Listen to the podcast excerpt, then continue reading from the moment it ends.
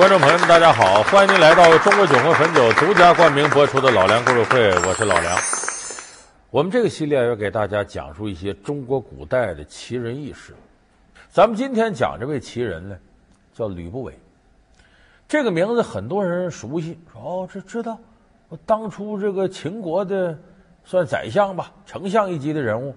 还据说有人说，中国历史上第一个皇帝秦始皇其实是他的儿子，说是他生的。反正这个历史传闻了，神乎其神。而且吕不韦这个人呢，给后代留下一本书，叫《吕氏春秋》，有个掌故叫“一字千金”，就是从这儿来的。那么吕不韦作为奇人异士，他到底有哪些出奇的地方呢？咱今天就讲讲这吕不韦到底是怎么回事。白菜多折扣网提示您下节精彩内容：奇货可居，传奇商人如何玩转官场？祸乱宫闱，秦始皇的生父究竟是谁？一字千金，吕氏春秋真有那么牛吗？聪明反被聪明误，吕不韦是怎样走上一条不归路？老梁故事会为您讲述机关算尽吕不韦。要说形容吕不韦呢，用《红楼梦》里一句话是最恰当，叫“机关算尽太聪明，反误了卿卿性命”。这是《红楼梦》里说王熙凤的。吕不韦本来是个生意人，可他没有在生意场上走多远，他就开始投资政治，投资皇权，想在政治领域里分一杯羹。这个吕不韦啊，是魏国人。就保家卫国这个魏魏国人，但是他呢不在自己这个国家待着，他各地方跑做生意。那做生意人嘛，四海为家，呃，倒卖倒卖的，哪个地方都走。有这么一段时间呢，他在赵国做生意。赵国的都城呢，邯郸，就现在河北省邯郸市。他在邯郸做生意，当时邯郸是赵国的首都。有一天，他在大街上呢，正指挥人搬东西往那儿搬，从库里头搬什么。正指挥这功夫呢，哎，从那道上过来一辆车，一看这车呢，离远看挺大挺气派，再往近看呢是破破烂烂，再一看车上插一根旗，旗上面呢用篆书就大篆。我们知道秦统一六国之后改大篆为小篆，用大篆字体写了个斗大的秦字。哦，他明白了，原来这个车上啊，呃，坐的是质子。当时秦国在赵国的质子呢。叫嬴异人，嬴咱都知道，王口月女凡，他是谁呢？是当时秦王啊，秦昭襄王的孙子，是秦昭襄王的儿子，当时立为太子的安国君的儿子。当然，他不是大老婆生的，是安国君小老婆生的，过去叫庶子。顾存钱，我是王孙，我不能每天都吃这种饭。哦，你是王孙，嗯，好。我给你加餐啊！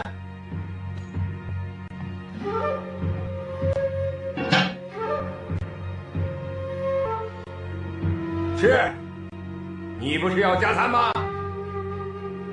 你想想，这个赢异人在赵国日子能好过吗？那两国和平点，我优待你，你优待我，这种情况下，反正没大规模侵略，我也不能杀你。赵王对这个赢异人的态度是一天不如一天，待遇是一降再降。在下听说赵国扣有秦国的人质，秦国这样大举的进攻，他就没有一点顾虑吗？啊，这个人质叫叫赢异人，嗯，他只是秦国二十几个王孙中的一个。嗯，如果秦王真想灭掉赵国，我想他不会在乎这个王孙。嗯，所以这吕不韦一看，哦，这是秦国来的那个质子，有王者之气，我可以利用他。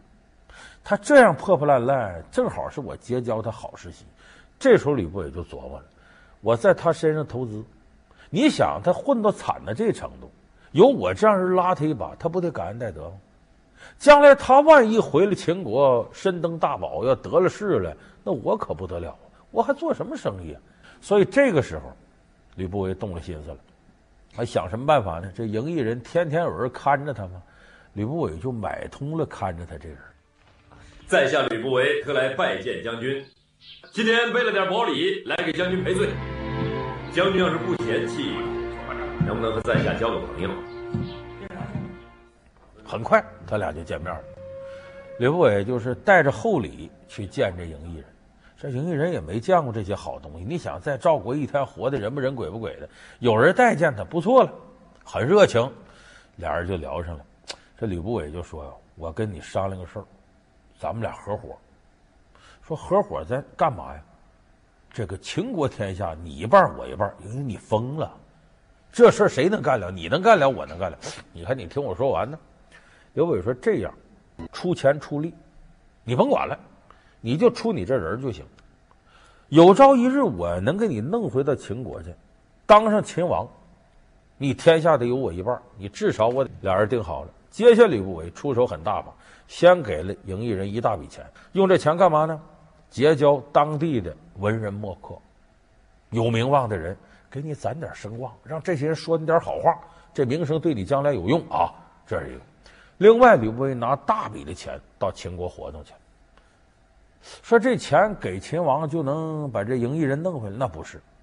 吕不韦知道这个事儿要不走身边最近的人是成不了的。他拿大笔的钱买了各地奇珍异宝，给谁呢？华阳夫人。说华阳夫人是谁呢？是异人他爸爸，当朝太子安国君最宠幸的一个女人。得宠归得宠。华阳夫人有问题，没孩子，生不了孩子，所以这时候吕不韦呢，跟华阳夫人一接近，给他送了这么多，你看这爱马仕，这路易威登的，女人都喜欢这，接受了，跟吕不韦见面。秦王已经年迈，安国君一旦继位，立谁为太子，这关乎到夫人下半生的荣辱安危。安国君他现在已年过五旬，夫人若能从他二十几个儿子当中选出一位贤孝之人立为嗣子，日后夫人便可无忧无虑地保住太子妃、王后乃至王太后的地位。否则，一旦安国君另寻新欢或归西而去，你想想吧，夫人，你丢掉的不但是后半生的荣华富贵，只怕是连性命。都岌岌可危，因为那些不受宠的妃子们都恨不得杀了你。你对我说了这么多话，是不是想让我收一人为子？正是如此。这华阳夫人一琢磨，可也是。而且安国君原来宠信那几个儿子呢，死的死，犯事的犯事。有一位他最宠爱的儿子眼睛还瞎了，更没戏了。所以这个时候安国君也不知道该立谁好了。华阳夫人就吹枕边风。夫君对我的情谊，华阳哪能不知道呢？可是夫君，你应该为我想想啊！我不会生养，我就想认一人为四子，那我就终身有靠了。你比我大二十七岁，你要是老了，我靠谁呀？我又没说不让你认一人当四子，我得一步一步跟父王交涉呀。这个安国君接替秦昭襄王继位。继位之后，安国君死了，这赢异人就上台了。上台那肯定得回报吕不韦啊，封吕不韦为当朝丞相。这下吕不韦可发透了，权倾朝野，选吕不韦上朝，封吕不韦为秦国丞相。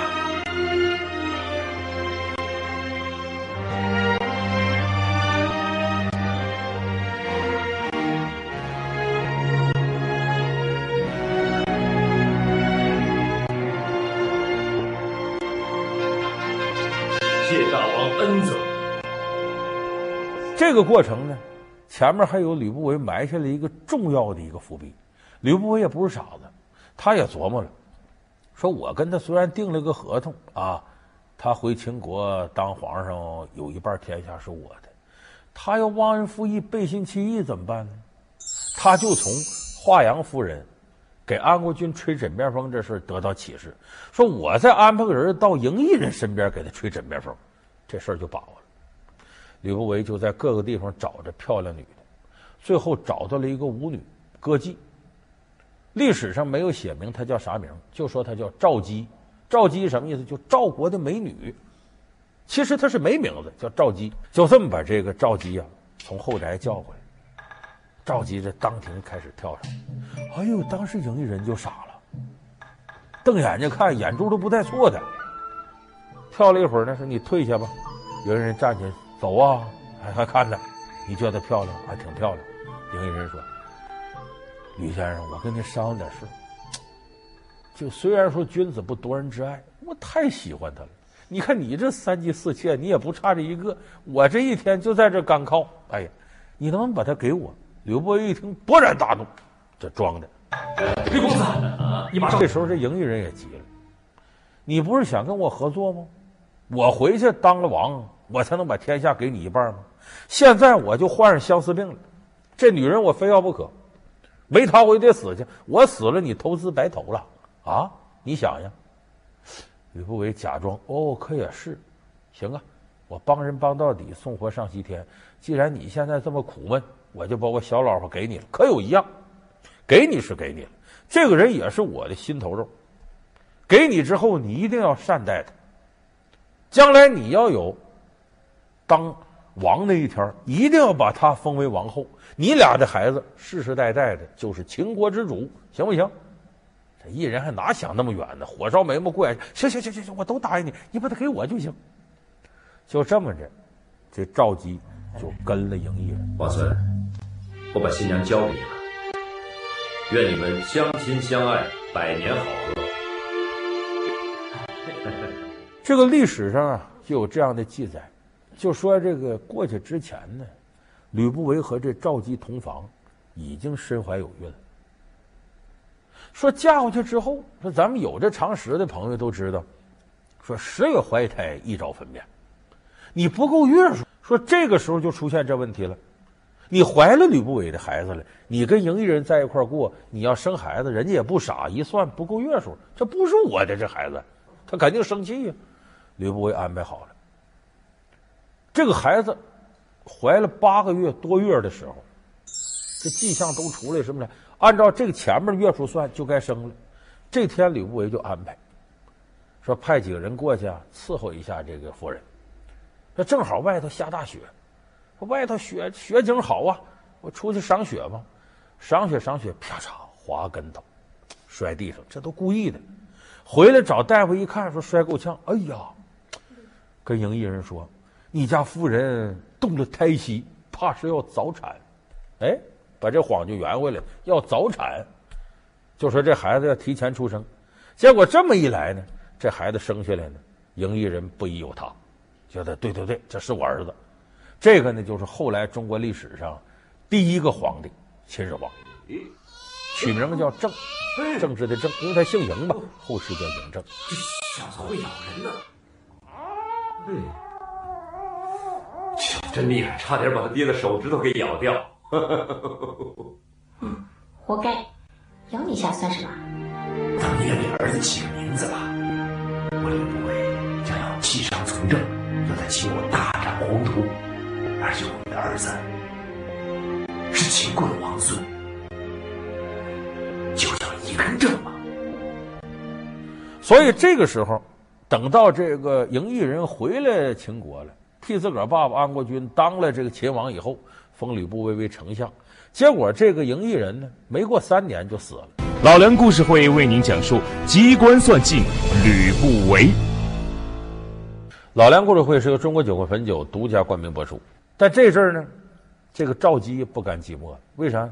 老公死了，她岁数不大，因为那时候这女的结婚都早，儿子嬴政十三岁，这时候赵姬多大呢？三十出头，他这个时候他这。耐不住这个后宫寂寞，这俩人啊，据说就旧情复燃，又勾搭到一块儿了。全齐了，等明天正儿继了位，我们为之奋斗了十几年的目标就实现了。我真不敢相信，就像做梦一样。这不是梦，这是现实啊！明天的大典之上，我们一家三口就要团聚在秦国的王台上。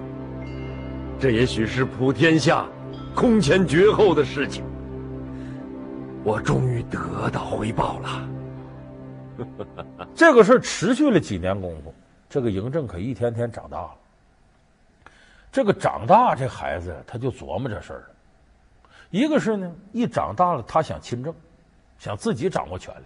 最大的障碍是吕不韦，自己这个二爹这重父，他管朝政，所以早就想把他拱下去。我来这管这个秦国。本来是呢，嬴政呢是想咔嚓，可是问题吕不韦这些年经营的势力很大，朝廷上所有人都给吕不韦说好话，而且吕不韦当时名气还大。他名气大在哪儿呢？他呢让自己手底下门客写本书，叫《吕氏春秋》，不是他写的，门客写的，写完署他名，《吕氏春秋》。说这本书呢写的那是字字珠玑，如大珠小珠落玉盘一般，掷地有声。他把这书呢挂在城门上，就你们过往的人呢可以看，因为那会儿没有印刷术，都竹简嘛，一联一联的，你看，你要能挑出一个字毛病，就是给能给我动一个字，我赏你千金。所以后世叫一字千金。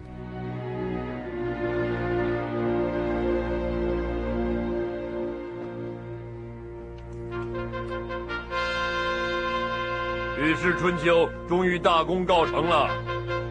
诸位贤士，请受本相一拜。哎呀，说这一字千金，有没有人领这赏？谁敢呢？啊，你挑伟大领袖，一个字毛病，你不要命了？没人敢出头。所以这一字千金越传越响，吕不韦能耐大，名满天下。所以这嬴政也对这个事儿啊有所顾忌，就是我要真杀他呢，恐怕很多人不服。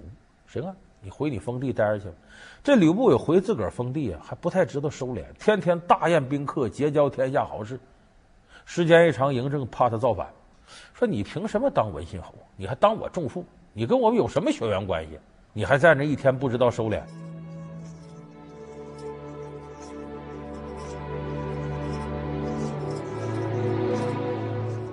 宣政。经查实，吕不韦长期结党营私，豢养奸佞，纵容淫乱，毁我法度，勾结叛贼，颠覆秦国，弑君谋篡，在被贬期间又贼心不死，投敌卖国，罪不容赦。现判你车裂，立即执行。慢。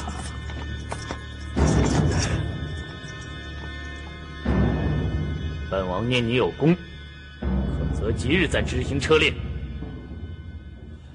干脆吧，你呀也别在封地待着了，你迁到蜀地去吧。就现在四川那个地方，在当时啊不是啥好地方，有不少人流放到那儿，你到那儿待着去吧。这吕不韦知道自个儿大难临头了，是迁到蜀地去了。司马迁在书里写：“不为迁蜀，事传吕览。”他到那之后很收敛，呃，把《吕氏春秋》呢。哎，就是整理整理，再重新改编改编。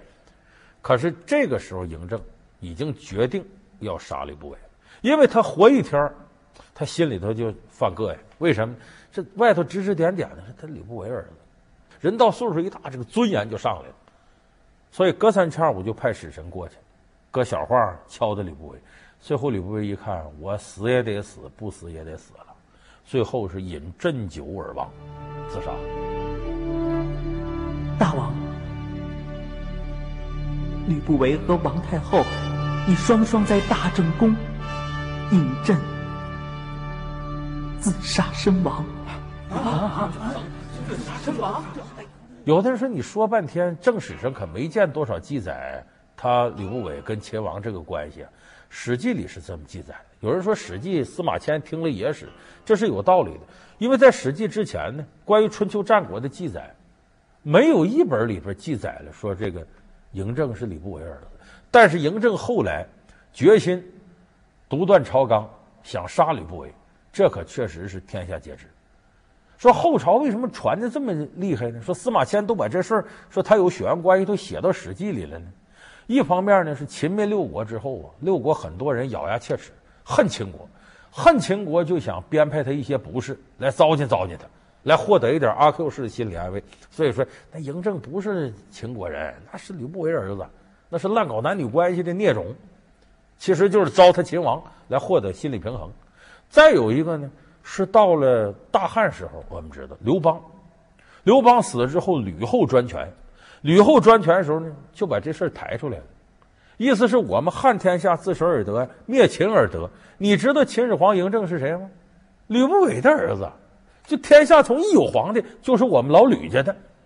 所以吕后抬出这个事儿来，所以这才使后世对这事儿越传越深。但甭管是正史也罢，野史也罢，你从吕不韦这事儿就看出来，他作为一个商人，不走寻常路，去投资政治，获得了成功。